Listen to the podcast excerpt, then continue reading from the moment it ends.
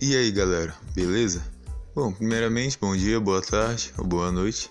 Não sei que horário você estará escutando esse podcast, mas eu já te desejo a melhor experiência possível.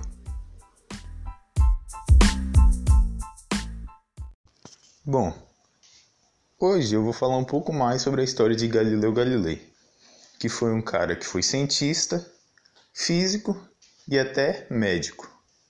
Então, já viu que tem muita história para contar, né? E o primeiro fato que eu vou colocar aqui, obviamente, é sobre o nascimento de Galileu.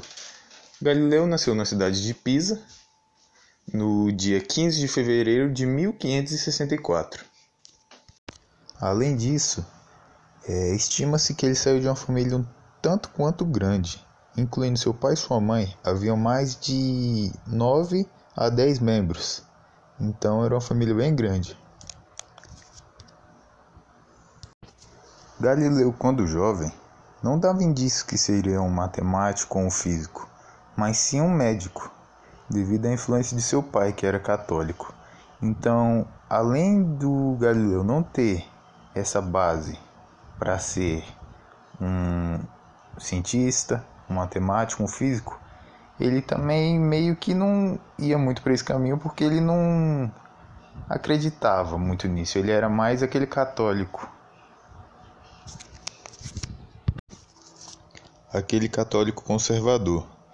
Mas depois de um tempo estudando e se formando para ser médico, ele simplesmente deu uma guinada na vida e resolveu ir para a parte da matemática e da física, onde ele realmente encontrou o seu eu. Daí para frente, Galileu realmente se tornou um físico e iniciou sua jornada de experimentos e teorias. Até então, Galileu era só mais um estudioso que buscava conhecimento para dividir com o próximo. Era assim que todos os viam.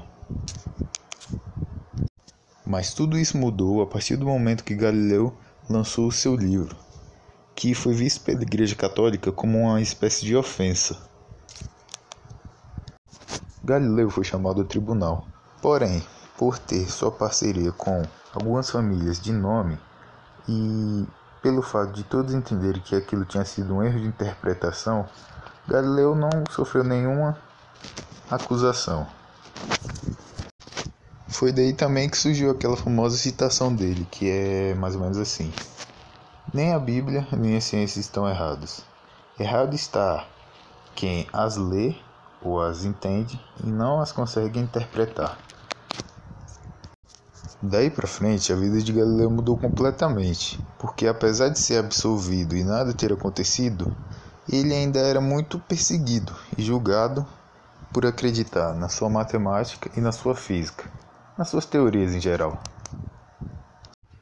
Mas, sem dúvida, uma das principais teorias que geraram divergência no povo naquela época foi a teoria de que não era a Terra que estava no centro do universo, sim o Sol e isso ia um pouco contra a Bíblia, segundo os católicos da época. Galileu foi convocado para ir ao tribunal de novo, porém, dessa vez havia uma nova autoridade e esse cara era muito fã de Galileu.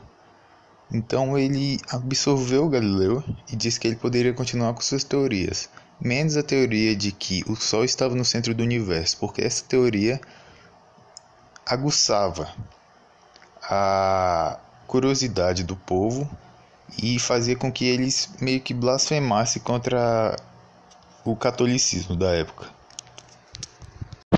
Pois o povo pensava que se isso não estava na Bíblia, não era real, ou a Bíblia não dizia exatamente o que acontecia no universo todo.